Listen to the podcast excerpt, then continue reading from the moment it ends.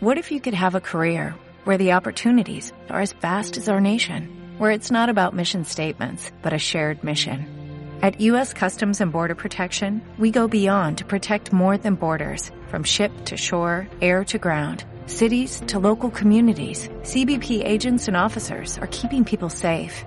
Join U.S. Customs and Border Protection and go beyond for something far greater than yourself. Learn more at cbp.gov/careers. Advertencia. El siguiente episodio contiene material que puede lastimar la sensibilidad de algunas personas debido a la naturaleza gráfica de los crímenes. Se recomienda discreción. Después de más de 20 años, la búsqueda de una chica desaparecida no ha traído nada de respuestas. Su familia solo quiere justicia. Bienvenidos a Juego de Asesinos.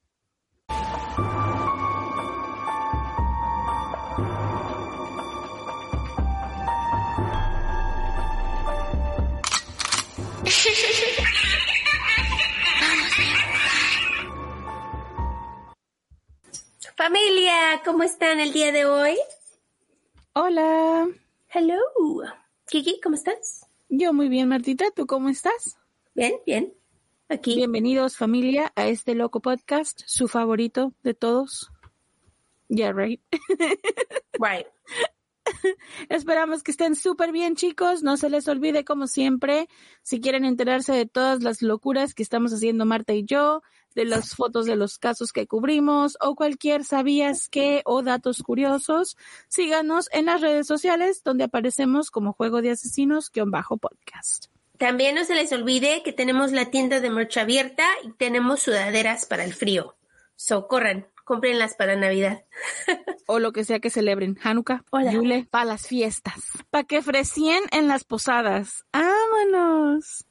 no se les olvide también que si son parte de iBox Premium o nos quieren comprar a Martita y a mí un café, que se los agradeceríamos con todo el corazón. Esas personas que ya nos apoyan ahora, muchísimas gracias. No se les olvide de darle a ese botoncito de apoyar y así nos pueden comprar el cafecito a Marta y a mí. Gracias de todo corazón a los que nos apoyan todos los días. Mil gracias por ser parte de nuestra familia. Los queremos muchísimo. Y ahora, a lo que vienen. Ya, dejamos de hablar. No somos profesionales, No somos locutores, ni narradoras, ni investigadoras, ni abogadas, ni policías. ni especialistas de ningún tipo. No, solo somos dos simples mortales a las que les gusta mucho el true crime. Y hacemos muchísimo research para los casos que aquí se presentan. Usamos el Spanglish porque es lo que nos fluye.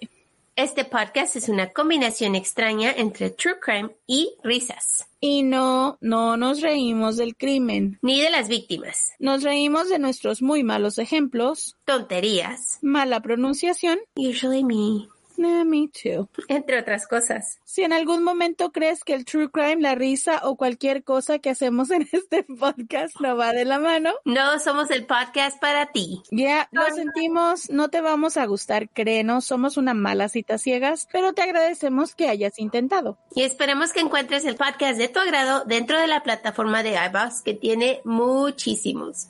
Yo soy Marta. Y yo soy Kiki. ¿Están listos? Vamos a jugar. Kristen Smart nació como la primera hija de Denise y Stan Smart el 20 de febrero de 1977. Ella nació en Augsburg, Alemania, ya que sus padres eran maestros de niños con padres en las Fuerzas Armadas. Después de conocerse en la universidad, ellos decidieron, decidieron ser maestros para estos lugares por todo el mundo, ya que se necesitaban mucho y era una manera para que ellos viajaran. Cuando Kristen llegó al mundo, todo cambió para la familia. Kristen era una niña llena de aventura. Desde pequeña sus padres le enseñaron a soñar sueños grandes y también a cómo hacerle para hacerlos realidad. Así que Kristen pasaba su tiempo pues queriendo sobresalir. Era una niña llena de alegría y muy amorosa con una sonrisa contagiosa. Que sabes que yo pienso lo mismo que estos padres. Yo pienso que tienes que enseñarle a tus niños que tienen que tener metas y tienen que tener sueños y tienen que sobresalirlos y así ellos siguen queriendo más y más y pueden pues sobresalir en el mundo, ¿no? Enseñarles que no hay imposibles. Eso. Después de que nació Kristen, Denise y Stan querían tener dos niños más. Poco después nació un niño y una niña. Kristen amaba a sus hermanitos. Claro que se peleaban frecuentemente, pero siempre se perdonaban. Kristen era una chica un poco tímida, pero solo cuando conocía a las personas. Era muy segura de sí misma en todo lo que hacía y tenía mucha ambición. Sus padres llevaban a los niños a vacaciones todo el tiempo. Ellos decían que esta era una manera de enseñarles a gozar la vida. Como eran maestros, tenían los veranos libres con los niños y así planeaban sus vacaciones todos los años con ellos. ¿Cuántas veces yo no quise ir a vacaciones con mis padres? Pero éramos tan pobres que jamás pasó, ¿eh? Ay, no, yo no recuerdo haber tenido vacaciones hasta ya de adulta. Ajá. Ya de adulta cuando, cuando yo sola, o sea, ya cuando yo solita me di vacaciones. Y no tiene mucho de eso. No, y además ahora los pasamos pues con los padres, pero es diferente porque ahora ya eres adulta, ya puedes hacer tu dinero y, ayudar, ¿no? Pero igual, de niños jamás. Y si íbamos a la playa era una cosa tremenda. Yo creo que, yo creo que ir a la playa no era ni vacaciones, era nada más como ir, eh, íbamos un día ida y vuelta y ya, o sea, no era como una vacación en sí, sino que era más bien como un día, un viaje de días Ajá, disfrutas la playa y regresas a tu casa.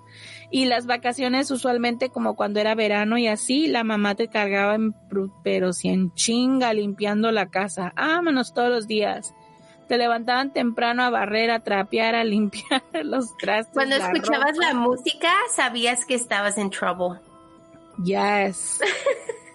oh no, mi mamá ya tiene música, es hora de limpiar. ¿Sabes cuál era, cuál era mi, mi, con mi mamá? Era cuando ella, este, despertaba temprano y luego de repente oías las bolsas, pero así como, like, anger, que empezaban a sacudir las bolsas y tú así como de, oh shit, like, ya va a empezar a agarrar cosas y a tirarlas. That was it. ¿Cuántas veces yo quise dormir tarde? Y luego, ¿sabes qué es lo peor? Que dices, bueno, entre semana, pues te entiendo, right? Porque teníamos que ir a la escuela y todo eso. Pero los fines de semana mi padre ponía el radio a las seis de la mañana. Y no era como que ponen el radio así bajito, es como que ponen el radio alto para todo el vecindario. Y sí, ¿eh? Cuando te ponía el radio el padre o la madre ya sabías. A pesar de, tener tres niños, la familia no se mudó a los Estados Unidos. Siguieron su trabajo en las escuelas como siempre y los niños atendieron a estas escuelas también. Cuando Kristen estaba en la high school, en el grado 10, ellos se mudaron a Londres. Para el año siguiente, Kristen les dijo a sus padres que ella quería aprender español, así que decidieron que la iban a mandar a Venezuela en un intercambio de estudiantes, que esto es otra cosa que yo me hubiera gustado haber hecho, ¿eh? Esto abrió las puertas a Kristen, así que antes de graduarse de la high school estaba en clases de honores y había sido aceptada a muchas universidades por todo el mundo. Sus padres y ella estaban tan contentos, lo único que faltaba era escoger a dónde ir.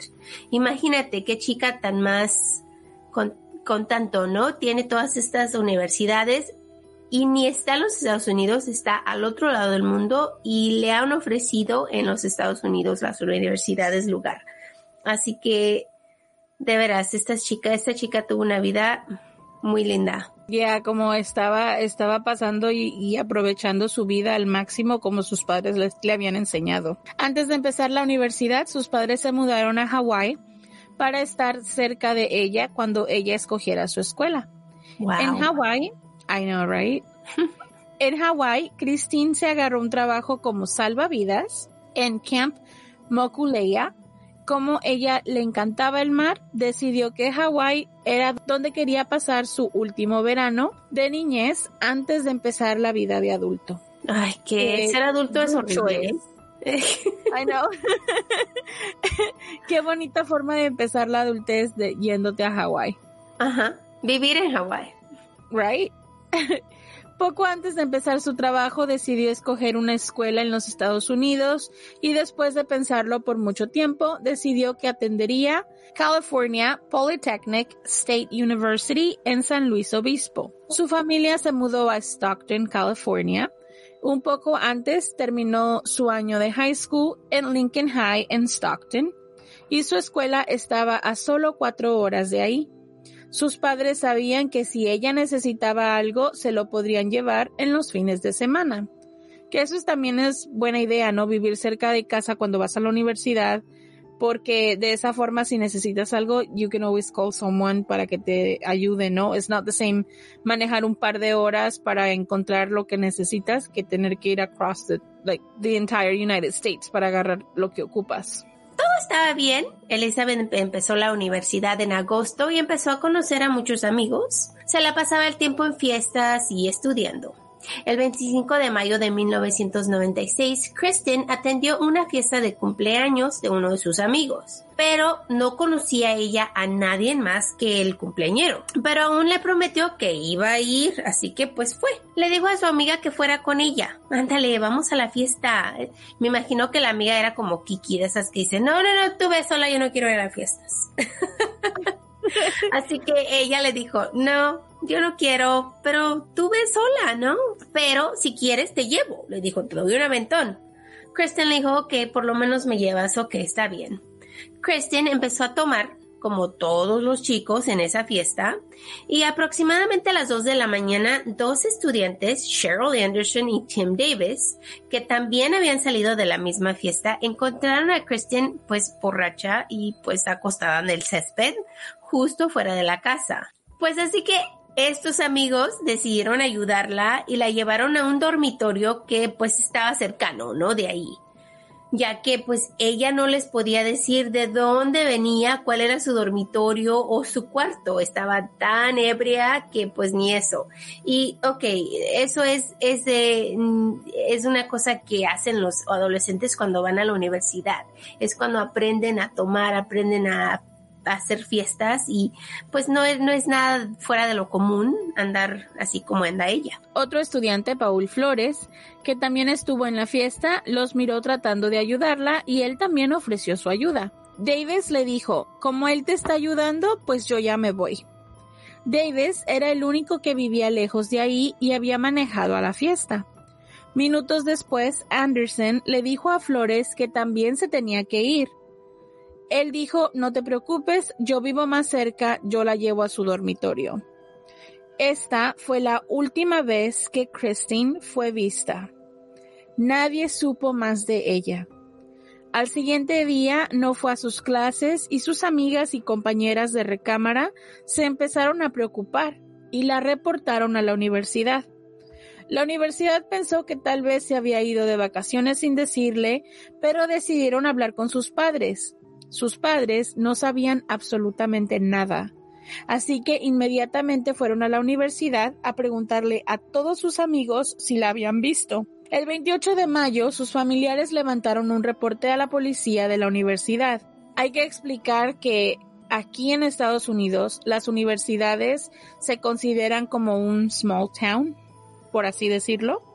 Es como ser un pueblo pequeño. Es ah, porque la, la comunidad estudiantil tiene recámaras, tienen los, los dormitorios, entonces necesitan... Tiendas. Exacto, tienen tiendas, tienen restaurantes de comida, pero todo es within the same school. Todo es dentro de la escuela. Entonces, es una comunidad pequeña dentro de una ciudad grande. Exacto, entonces se considera que, que estos campus tienen su propio departamento de policía o su propia policía, por así decirlo que no es lo mismo que la, la, policía del estado ni la policía federal, pero es como que la jurisdicción que toca. O sea, no es seguridad, es policía. Y ellos pueden hacer lo mismo que un oficial afuera de la ciudad puede hacer, pero tienen solo esa área. dentro del área. De esa área donde tienen, sí. Entonces, si algo pasa, no necesariamente le tienen que avisar a la policía del pueblo. Ellos pueden quedarse con esa información, solo que necesiten la ayuda de otras, de otras agencias a su alrededor. Pero pues en este caso, el reporte fue hecho a ellos primero porque ellos se encargan de lo que son los estudiantes, de la seguridad de los estudiantes y de todo esto. Así que un boletín con la cara y la información de Kristen fue distribuido inmediatamente a todos los estudiantes de la universidad. Y el, boletín decía con letras blancas, con rojo, perdona, persona perdida, Kristen Denise Smart que desapareció el 25 de mayo de California Polytechnic State University en San Luis Obispo. Tiene cabello rubio, ojos cafés, pesa 145 libras y mide 6'1 de raza blanca. Con un número de teléfono justo abajo de la información para reportar información si alguien mirara este boletín, ¿no? Los oficiales de la universidad comenzaron la búsqueda inmediatamente, pero como era tiempo de fiestas y muchos estudiantes no estaban en clases porque se iban a casa de vacaciones, pues los oficiales de la universidad no pidieron ayuda a los policías locales, así como les dije hace unos momentos. Pueden hacerlo solo sin pedir ayuda una semana después, pasó una semana, imagínense qué tanto tiempo es una semana, por fin, como no encontraron nada, decidieron pedir ayuda a los oficiales del pueblo.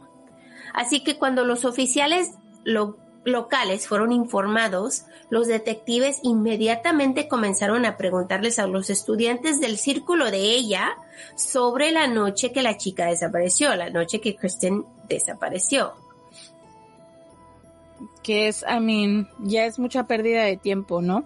Sabemos que el tiempo más importante son las primeras 48 horas cuando una persona desaparece. Ya dejar pasar una semana completa es muchísimo tiempo. Imagínate, la evidencia que habían podido haber agarrar está gone, está, ya no está. Oh yeah, there's no way you can find anything. No se van a acordar quién estaba en la fiesta, con quién fueron, si la vieron o no. Like, you're not gonna know y ellos no se van a acordar una semana después. Probablemente ya asistieron a otras tres fiestas después de esa fiesta, like en una semana. Y déjate de eso, ¿qué tal si muchos de ellos se fueron a visitar a sus familiares, no están ahí porque son tiempos de fiestas, para de aquí a que regresen, o sea, tanta información que han perdido y no han podido agarrar gracias a esto. Se dieron cuenta que Christine había atendido una fiesta la noche anterior a desaparecer Después de preguntar a muchos que habían asistido, por fin encontraron a Cheryl Anderson y a Tim Davis. Ellos le dijeron a los oficiales que sí la ayudaron, pero que cuando llegó Paul Flores se fueron y él les dijo que la iba a llevar a su dormitorio. Cuando entrevistaron a Flores, él les dijo que sí, que él la había ayudado y que la llevó a Muir Hall, el dormitorio donde ella vivía. Ahí la dejó y se fue. Esa fue la última vez que él la había visto. Él dijo que la había dejado dentro del edificio. El 30 de mayo de 1996, una búsqueda es realizada en la universidad con esperanzas de encontrarla. El 5 de mayo de 1996, por fin buscan evidencia en su dormitorio. Para el 10 de junio, oficiales van al departamento de Flores para buscar evidencia. Cuando llegaron, se dieron cuenta que él y su roommate se habían mudado y no había ya nada en ese apartamento. Imagínate cuánto tiempo no esperaron. Si había evidencia en ese apartamento, it's gone. Y esto, todo esto es por tiempo perdido, que hubieran hecho mucho con él si hubieran avisado a los oficiales de, de las otras agencias. El 19 de junio del 96, los investigadores de la Fiscalía entrevistaron nuevamente a Flores, ya que él fue el último que miró a Kristen con vida. La razón por la segunda entrevista fue que Flores tenía el ojo morado cuando lo miraron y cuando le preguntaron por qué, él les dijo que ocurrió cuando se estaba jugando básquetbol con sus amigos. Los oficiales aún no creían su historia y es por eso que lo entrevistaron una segunda vez. Durante la entrevista que fue filmada, Flores les dijo que él les mintió, que cuando les dijo que el morete pues venía del juego del básquetbol, les dijo que lo obtuvo cuando estaba arreglando su camioneta. Antes de que la entrevista terminara, Flores se levantó y se salió del cuarto. ¿Por qué? Porque no tienen evidencia para agarrarlo, así que no está en arresto. Se puede ir cuando él quiera, solo lo están entrevistando. Él les dijo a los investigadores que él no iba a responder más preguntas, que ya había terminado y como no estaba arrestado, se fue. Y es lo malo de las leyes aquí en los Estados Unidos, que si no tienen algo con que detenerlos, ellos se pueden ir porque no están arrestados. Bueno, recuerden que aquí es inocente hasta que se compruebe lo contrario. so true. Entonces, mientras no tengas algo que vaya más arriba de una duda razonable o una sospecha, pues no puedes hacer nada. There's nothing you can do. No. No tienes evidencia física para detenerlo, pues no lo puedes detener. Y el hombre se va cuando quiera. El 26 de junio de 1996, después de mucha crítica, por fin la policía de la universidad entregó el caso a la policía local que no entiendo por qué no lo hicieron antes, si es un caso de desaparición, pero ok. El 29 y el 3 de junio, 400 voluntarios llegaron a la universidad a dar su ayuda para buscar a Kristen. La universidad también pagó al basurero 16 mil dólares para que pudieran buscar ahí en caso de que el cuerpo hubiese sido tirado en el área. Perros entrenados para la búsqueda de restos humanos fueron traídos, y los perros llevaron a los oficiales a la recámara de Kristen pero dieron una reacción cuando olieron su colchón. El 17 de julio de 1996, los investigadores por fin pudieron agarrar una orden para buscar evidencia en la casa de Flores, en Arroyo Grande. La búsqueda no les dio ningún dato. Y es que a este punto, ¿qué dato te puede dar si ya pasó tanto tiempo? Sí, y no tienen nada, no tienen, lo único que tienen es que él fue visto con ella la última vez que fue vista. Pero ah, de, ahí no tienen nada más. Así que el 19 de junio del 96, los empleados de Linegar Constructions suben un aviso grande en la autopista 101 con la foto de Kristen, de esos anuncios que ya hemos visto muchas veces en otras historias que ayudan, ¿no?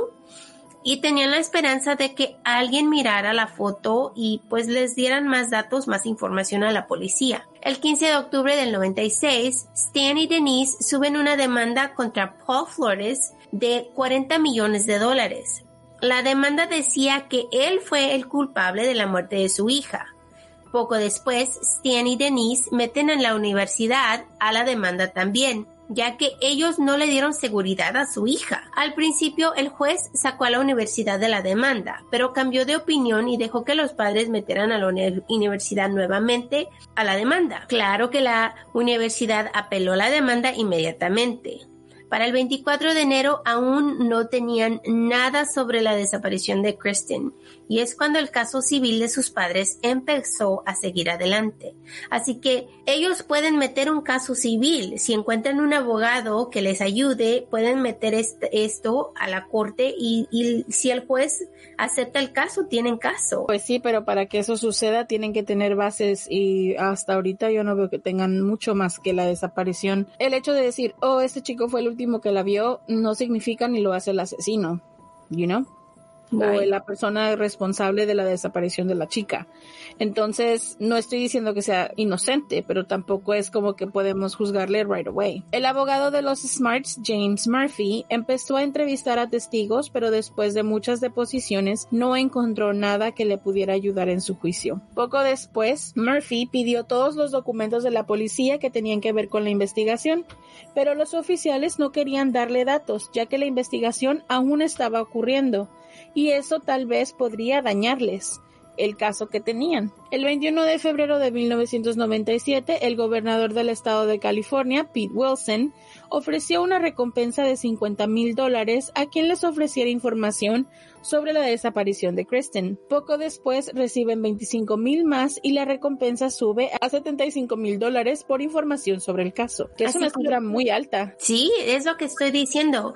Es una, es una, yo pienso que porque los padres subieron esta demanda, porque y porque había tanta persona interesada en el caso, era uno de esos casos que en ese tiempo estaba trending, ¿no? Así como decimos ahora, y pues más que nada los oficiales querían llamarle atención. Igual el, el, el, gobernador del estado ha de haber dicho lo mismo, voy a ayudar para verme bien, ¿no? Porque todo el mundo está en este caso, en este tiempo, es lo que está trending ahorita. Para el 4 de marzo del 97, Murphy, el abogado de los Smarts, agarra una orden para buscar evidencia en la casa de los Flores, en Arroyo Grande No la misma casa que los oficiales ya habían buscado, pero una casa de la familia que rentaba en la misma área. La búsqueda pues no les dio nada de información. El 21 de abril, la familia pide ayuda al público para ayudarse a pagar los biles legales del caso de su hija. 200 personas donaron para su caso. El 23 de mayo del 97 no tienen a otro sospechoso en el caso que Flores. Después de buscar y no encontrar nada de evidencia, el caso se hace frío. Los padres de Kristen llaman a los investigadores casi todos los días pidiendo nuevos datos y los investigadores no les pueden ofrecer nada más.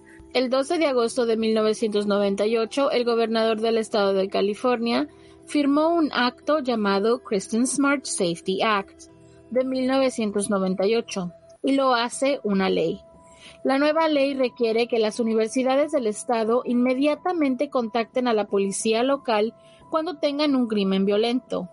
Para el 8 de mayo de 1999, el oficial encargado del caso de San Luis Obispo, Pat Hedges, le pide ayuda al FBI para continuar la investigación. Hedges anunció que no tenían evidencia nueva del caso y que el FBI les iba a ayudar. Más de 100 estudiantes de la universidad fueron entrevistados, pero no sacaron nada nuevo. El 25 de mayo del 2002, sin más datos y sin más evidencia nueva, por fin declaran a Kristen como fallecida que esto ha de haber sido tan duro para sus padres. Es una de las decisiones más difíciles, pero si te pones a pensar, esto también le ayuda a la familia o les da más grounds de acuerdo a legalmente hablando, ¿sí me entiendes? O sea, ya legalmente es, es un movimiento que se tiene que hacer en algún momento y obviamente es, es muy difícil porque ellos tienen la esperanza de encontrarla con vida. Como padres, como padres siempre vas a tener esa esperanza de que la vas a encontrar. Sus padres no perdieron la esperanza de encontrarla, claro, pidieron ayuda, recompensa y hasta metieron demanda contra Flores. En el 2005 el caso contra Flores Civil fue dejado, ya que sus padres no tenían la evidencia para seguir con el caso. En el 2007, Paul Flores mete una demanda contra los padres de Kristen por estrés emocional. Ay, cómo odio estos casos. Estrés emocional. Really? Come on. Que según él vino del caso civil que sus padres tenían contra él. El juez, claro, no aceptó la demanda y este caso nunca se fue a juicio. Entre el 2011 y el 2016, el FBI siguió con la investigación de Kristen, pero nuevamente no tenía nada. Un hombre llamado Terry Black ofreció una recompensa de 100 mil dólares para información del caso de Kristen. Para esto, el caso había cumplido ya 20 años. La familia de Kristen decidió emitir una declaración que dice, y los voy a citar. Kristen era una chica con sueños y visiones para su futuro. Estamos planeando una manera de vivirlos por ella. Así que pues 20 años después es mucho tiempo de no tenerla en casa. Me imagino que sus padres a esto están de pues ya saben, ¿no? Que no va a regresar, pero igual es una cosa tan triste que no se lo deseo a ningún padre. Lo peor que le puede pasar a una persona. El 27 de mayo del 2017, la familia Smart abrió un website llamado christiansmart.com donde las personas y negocios y otro tipo de organizaciones pueden donar para becas para chicas que estén buscando carreras de leyes o ciencias forenses. El 6 de septiembre del 2017, un año después de la excavación cerca de la universidad, termina cuando no encontraron nada de evidencia sobre Kristen Smart. El 25 de septiembre del 2019, un podcaster hizo un podcast sobre el caso de Kristen Smart. Su podcast introdujo la historia a miles de personas que no sabían nada sobre ella y abrió la investigación nuevamente. El interés público fue grandísimo, tanto que la comunidad decidió hacer una vigilia para Kristen pública en Arroyo Grande.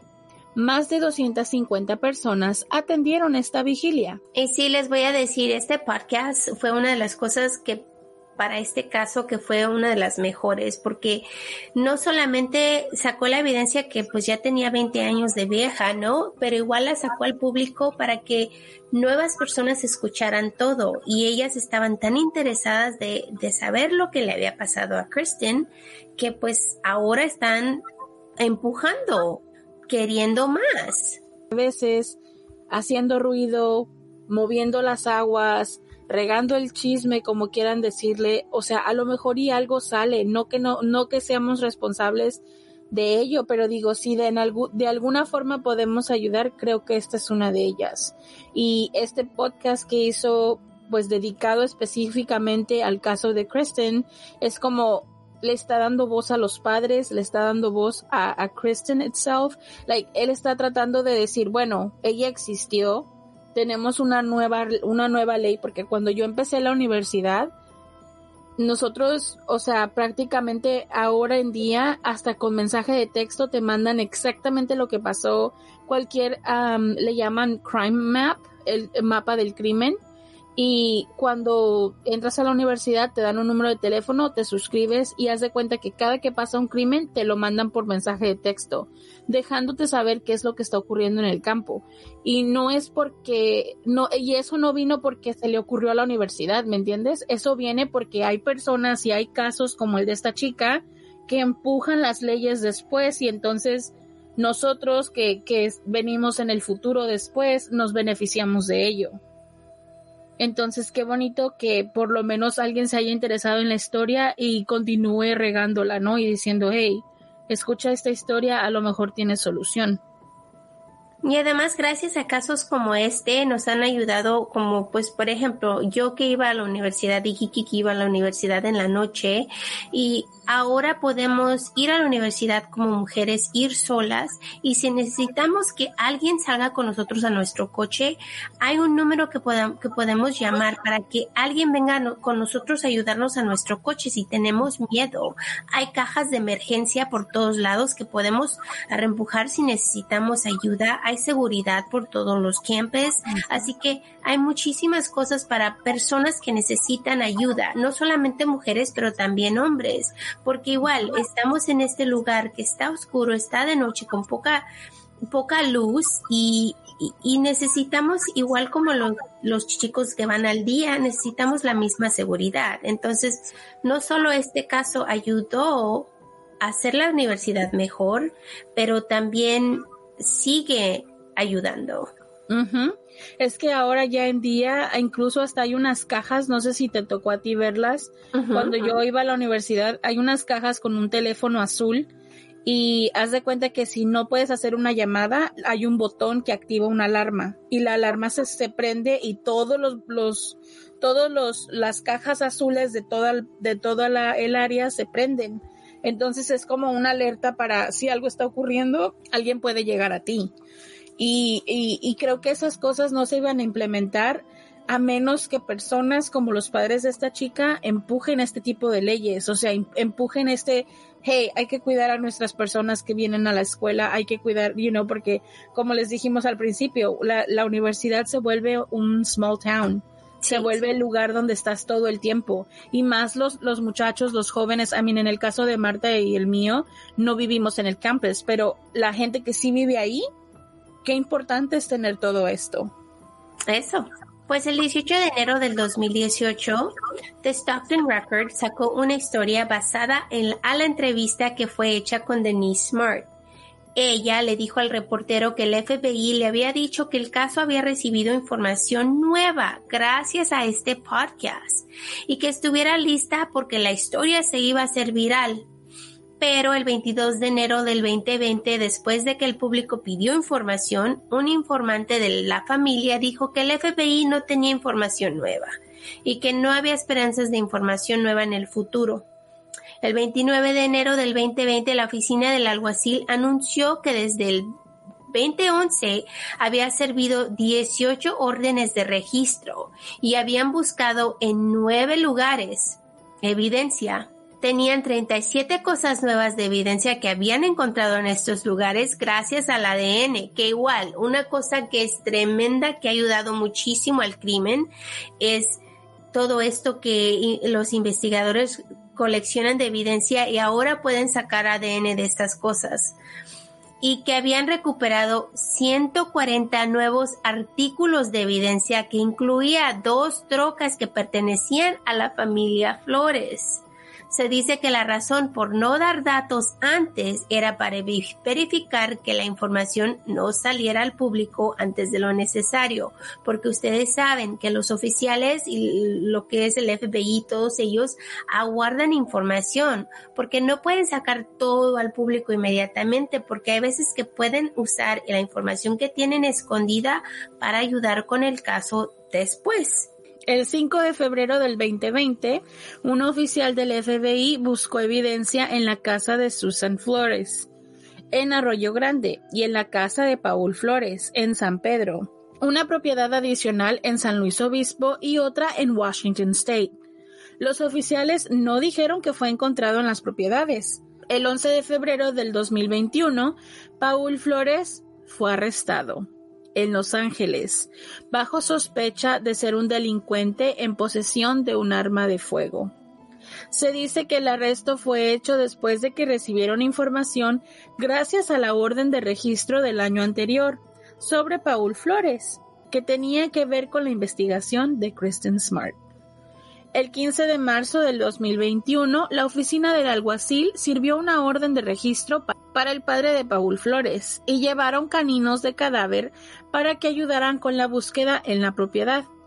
La información que fue encontrada no había salido al público. Pero por lo menos están acercando más. El 13 de abril del 2021, Paul Flores y Rubén Flores, el padre, fueron arrestados. El 14 de abril del 2021, el abogado de la Fiscalía del, Condado de San Luis Obispo, Dan Dow, cargó a Paul Flores de asesinato y de accesorio a asesinato a Rubén Flores. Esa es la primera vez que anuncian que Paul Flores asesinó a Kristen Smart cuando trató de violarla. El 15 de abril del 2021, Paul y Ruben aparecen en la corte.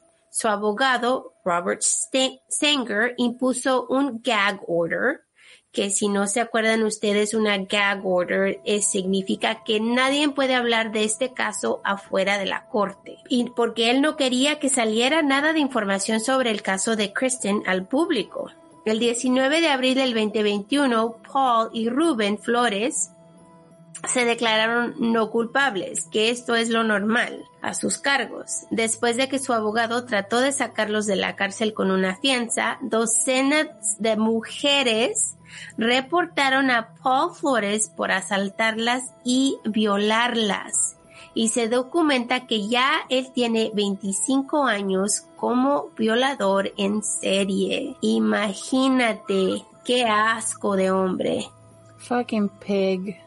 La evidencia los llevó a la casa de Rubén, ubicada en el 710 White Courts, donde encontraron evidencia de un cuerpo enterrado bajo las escaleras del hogar. El 27 de abril del 2021, un reporte de Los Angeles Times sacó a los medios los datos criminales de Paul Flores. En estos, un reporte del Departamento de Policía de Los Ángeles por una investigación abierta del 2017 de violación en contra de él. El 14 de julio del 2021, una audiencia de corte reveló toda la evidencia que fue encontrada en las casas. Encontraron videos de violaciones pornográficas y videos caseros con lo mismo. También encontraron un date rape drug o una droga que se utiliza para violar a varias chicas. Así es como le hicieron por mucho tiempo, y muchas de las chicas no sabían exactamente lo que les había ocurrido, ya que habían sido drogadas. Y esto, chicas, este va a ser un consejo de Kiki y Marta súper importante. Por favor, por favor, cuando salgan a un bar, cuando salgan a una fiesta, no descuiden sus bebidas, no descuiden sus bebidas, no acepten bebidas abiertas de nadie. ahora en día venden unas liquitas, no sé si las has visto tú, Marta, que son para tapar los vasos. Este, También hay popotes. Sí, para tapar la boquilla de los vasos. Entonces, por favor, por favor, por lo que más quieran, tomen precauciones cuando están fuera, cuando están solas, cuando están bebiendo, porque así como él hizo esto con otras chicas, yo no dudaría que lo hizo con Kristen Smart y esa fue la razón por la que estaba tan, tan borracha cuando fue a esa fiesta. Hay también hay popotes que pueden ustedes agarrar donde le meten el popote a la bebida y si tiene alguna droga que, que es así, de este tipo, el popote cambia de, de color. Así que si no pueden comprar los popotes, como dice Kiki, no acepten bebidas abiertas de nadie. Pongan cuidado cuando pongan sus bebidas en las mesas, cuando ustedes las agarren, no las dejen solas, porque igual solo falta, solo es un momento y puede pasarle esto. Y cuando son drogadas así, despiertan y no saben ni qué pasó. Y es, es lo que ocurrió con estas todas chicas, que muchas de ellas se despertaban al día siguiente sin saber lo que les había ocurrido y no podían reportar su crimen. ¿Por qué? porque no se acordaban de lo que ocurrió. Y es que te voy a decir que en los años 2000, en ese tiempo, la, esa época en la que entró lo que fue los drug rape, drugs, es, era muy desconcertante porque era como, era lo nuevo que se estaba utilizando, estaban, ah, you know, cuando las, las personas estaban distraídas, nadie sabía qué onda. Y es importante, o sea, chicas y chicos, cuando ustedes vayan a un lugar, a una fiesta, no descuiden sus bebidas, no lo hagan por ninguna razón, simplemente por paranoia si quieren, háganos caso, sigan ese consejo. Eso sí. Pues el 15 de julio del 2021, entre la evidencia que fue encontrada y llevada a corte para el juicio, encontraron sangre humana, ropa, una tumba en el jardín donde los forenses dijeron que ellos estaban seguros que un cuerpo estuvo ahí. O sea, no pudieron encontrar el cuerpo, pero ellos después de encontrar la evidencia alrededor se dieron cuenta que un cuerpo humano estuvo enterrado ahí. Tenían fetish, pornografía de fetish, videos y búsquedas en Google sobre violaciones y pornografía drogas y dos videos de chicas drogadas que fueron violadas en estos videos. 29 mujeres acusaron a Paul Flores de ser atacadas por él y muchas de ser violadas por él. Muchas confirmaron que fueron drogadas y despertaron en la casa de Flores sin saber cómo llegaron ahí. Las chicas dijeron que él las encontraba en el bar y las les llevaba una bebida, así como Kiki yo les decimos, una bebida que fue pues del bar a la mesa en segundos y ellas no se daban cuenta. Y después, después de tomar la bebida, se emborrachaban tanto y casi perdían la memoria, perdían el conocimiento, ¿no? Y no sabían los, lo que les pasó y no recordaban más de esa noche. El 22 de septiembre del 2021, el juez tiene la evidencia suficiente para mandar este caso a juicio. Así que a pesar de que no tienen el cuerpo, aún tienen la evidencia que necesitan para hacer un juicio de este caso que es muchísimo eso. El juez por fin dijo que el juicio sobre el asesinato de Kristen Smart puede comenzar el 25 de abril del 2022. Por lo tanto, los padres de Christine han levantado una demanda nueva en contra de Paul y Rubén Flores por esconder el cuerpo de su hija y por mover los restos humanos a otra locación. La familia Smart dice que los Flores enterraron a su hija en su propiedad y que los restos fueron movidos cuando empezó la investigación en febrero del 2020. La familia dice que otra persona también sabe que los restos fueron reubicados, pero que esa persona no da información tampoco. La familia dice que están pasando por un tiempo horrible y que tienen mucho estrés emocional por ello. Ellos dicen que los Flores saben exactamente dónde está su hija y saben que fue atacada y violada antes de morir. A pesar de una búsqueda no han encontrado nada más y se cree que hayan enterrado el cuerpo ahí, pero aún no tienen a Christine y sus padres solo quieren respuestas. Y no los juzgo. Es, es importante recalcar, ¿no? Que, que ahorita es como un momento muy vulnerable para la, para la familia. Es, es, saben que él fue, saben que tiene antecedentes you know, obviamente es muy posible que haya drogado a, a Christine de, la misma manera en que drogó a estas chicas y ellas saben, ellos saben que él sabe dónde está la chica. Y qué tristeza que no se las entregue. Lo bueno de esta historia es lo que me, o sea, yo, yo he escuchado esta historia muchísimas veces y sabía pocos detalles de ella. Entonces cuando escuché que por fin fueron arrestados, dije, oh my God, por fin, por fin hay algo. A pesar de 20 años después, ya los padres por fin tienen esa respuesta que han buscado por 20 años, imagínate tantos años. Y, el saber que... Qué fucking cochinos los dos, asquerosos, padre e hijo qué porquería de familia, de verdad. Es que eso es horrible, eso es horrible, que una persona haga esto y luego que tengas al padre de esa persona también haciendo lo mismo, o sea... Pues déjate de eso, ¿eh? Es, esto es hearsay, claro que no, que no es chisme y esto es lo, lo que leí, por eso no lo puse en la historia, pero según eso, la persona que según sabe de los restos humanos es la Susan Flores, la mujer del señor Flores, del padre. Pero igual, como ella está casada con él, tú sabes que como son casados, tienen privilege. ella no puede decir nada. Pero igual, ponte a pensar, si ella sabe que hubo un cuerpo humano enterrado en su jardín y fue movido, wow, ¿qué tipo de persona es también ella, eh? Igual, como dije, esto es chisme, esto es solo es cosa que se ha escuchado en la Son especulaciones, son especulaciones, pero sí, o sea, yo no sé, yo no sé la verdad que, que me pongo a pensar y digo, es que es padre e hijo, ¿sabes? Y es esa, eh, siempre va a volver, yo pienso que cada vez que cubrimos un caso siempre me viene esta idea del nace o se hace y es como que cómo explicas que estos dos, o sea, siendo padre e hijo, y hagan las mismas cochinadas, ¿no? Pero bueno. Pues ponte a pesar de dónde lo aprendió este hijo. Ya, pero es que es como una estupidez. Bueno, no sé tú, Marta, pero yo sería así como de que que se van a invitar uno al otro a hacerlo? Like, what the fuck, you know, like it's gross, it's gross. y yo no entiendo cuál es el, el, el punto de, de pues para nosotros es gross, te diré. Tantas, tantas actividades familiares que pueden hacer, bro. Like they can go on a hike, pueden ir en bicicleta, pueden ir a la playa, pueden hacer lo que se les dé la gana. Pero no joderle la vida a una mujer, no joderle la vida a muchas mujeres. Ah. Y juntos. Como un deporte. Ay.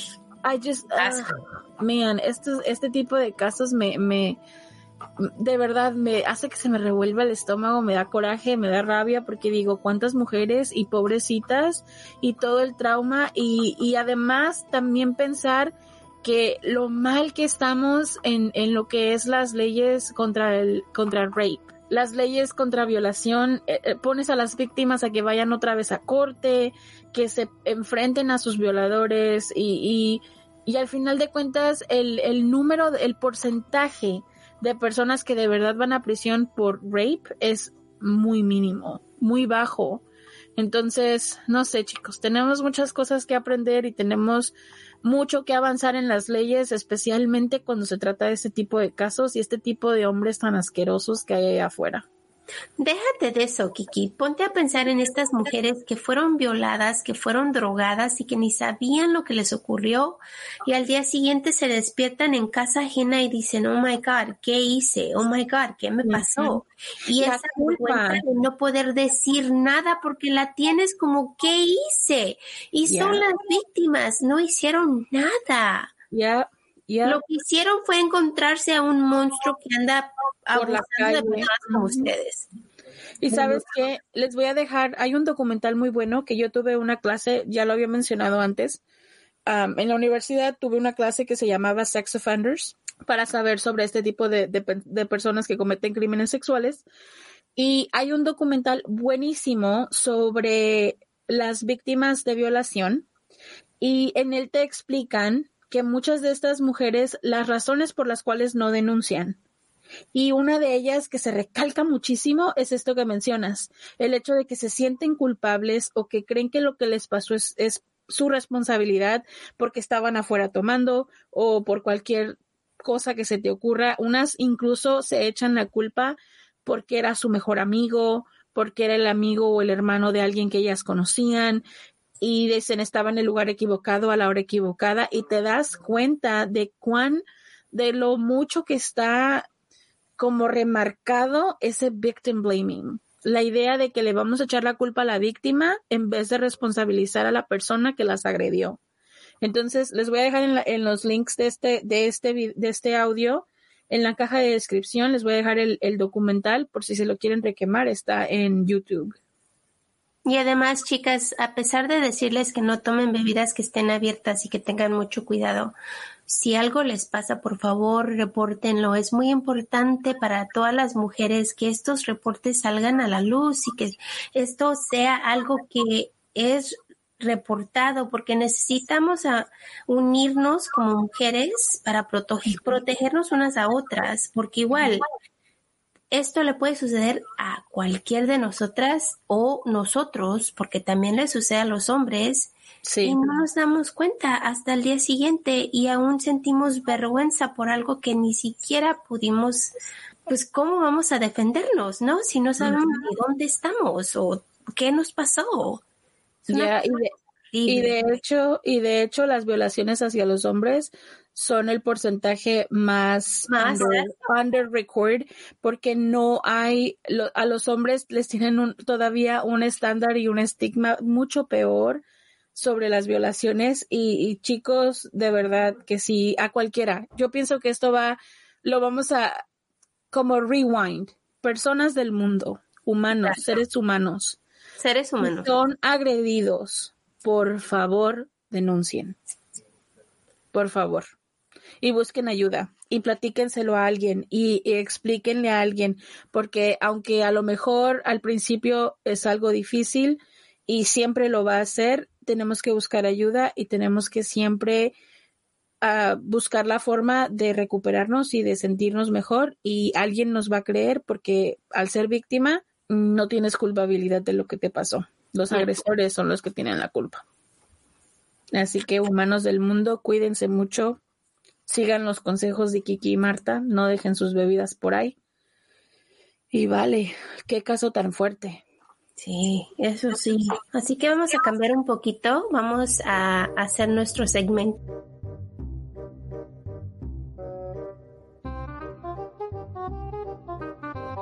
Así que vamos a seguir con nuestro segmento llamado La humanidad aún existe. Vamos a terminar nuestro podcast largos con una historia feliz, porque hay ocasiones en las cuales nos olvidamos que la humanidad aún existe. Así que si quieres compartir tu historia, por favor, mándala a nuestro email, juego de, ka, arroba, gmail.com o por mensaje en Facebook o Instagram. Brinca ahora le dijo una voz en su cabeza, dijo Kevin Hines. Y lo hice, porque yo quería morir. Hines brincó arriba del barandal del puente famoso de San Francisco de Golden Gate en septiembre del 2000. Iba a 120 kilómetros por hora en el aire cuando pegó. El mismo momento que sus dedos dejaron de tocar el barandal, se arrepintió.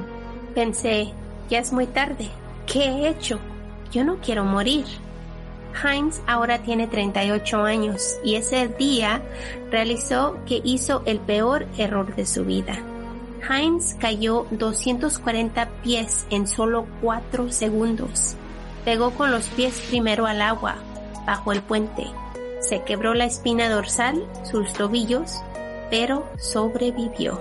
Ahora Heinz tiene un documental donde cuenta toda su historia se llama Suicide The Ripple Effect. Su meta es que su historia llegue a personas que necesiten ayuda como él la necesitó. Ha podido ayudar a personas. Ahora viaja alrededor de los Estados Unidos hablando de su historia y aún sigue visitando a un psiquiatra y toma medicina para su depresión. Heinz ahora tiene una vida estable y una esposa que lo ayuda todos los días. Desde la creación del puente en 1937, más de 1.700 personas han brincado del Golden State Bridge y solo 25 han sobrevivido. De acuerdo a Robert Olsen del Centro de Prevención de Suicidio Calgary, en Calgary, Canadá, Olsen dijo que el Golden State es uno de los lugares más populares para el suicidio, ya que solo el 4% de las personas que brincan sobreviven. La película de Heinz tiene una meta. Él quiere que el gobierno instale vallas de seguridad al lado del, puente para prevenir más suicidios. Gracias a esto van a terminar de instalarlas este año. Heinz dice que no quiere que las personas sufren, sufran como él sufrió hace 18 años. Dice que cuando salió del agua pensó, te voy a ahogar, no me quiero morir. Dios mío, he cometido un error. Él dice que un león marino comenzó a empujarlo para que estuviera arriba del agua hasta que el Coast Guard lo salvó. Después de muchas cirugías, los doctores le repararon la espina dorsal y cuatro semanas después lo metieron en un hospital psiquiátrico. Él fue el primer paciente en el hospital que sufría de alucinaciones, paranoia y depresión. Dice Heinz que ahí fue donde conoció a un padre que lo ayudó y lo convenció a contar su historia. Después de siete meses, Heinz habló con 120 estudiantes del séptimo y octavo grados. Dos semanas después de su plática con estos estudiantes, los chicos le mandaron cartas donde le dijeron que gracias a él ellos pidieron ayuda para sus problemas. Y eso fue lo que él necesitaba escuchar para seguir adelante. Así que si tú tienes problemas y necesitas ayuda, por favor, búscala. No estás solo eres querido y hay muchos que entienden tu situación. Your life matters. Yes, you are important. Don't forget that. Y obviamente sabemos que ya ahora con el invierno, cuando llegan estas temporadas de las fiestas, la, la tasa de depresión sube un poco, pero ustedes saben que si necesitan ayuda, nuestra casa del crimen está siempre abierta no se les olvide que pueden buscar ayuda. Les vamos a dejar resources, uh, links donde pueden llamar las líneas de emergencia, líneas este, rápidas para contestar sobre el suicidio. Y necesita, si necesitan cualquier cosa, cualquier desahogo, déjenle saber a alguien, a alguien que los escuche. Recuerden que, que todo tiene una solución. Simplemente hay que buscar la ayuda necesaria. Sí, no están solos. Los no, queremos muchísimo. Igual, mil gracias por estar con nosotros. Si han llegado hasta aquí, déjenos un puentecito de emoji para saber que están con nosotros hasta el final. Los queremos mucho porque sin ustedes no estaríamos aquí, chicos y chicas. Y chicas, que tengan un lindo fin de semana. We love you guys. We hope to see you soon. Bye. Bye.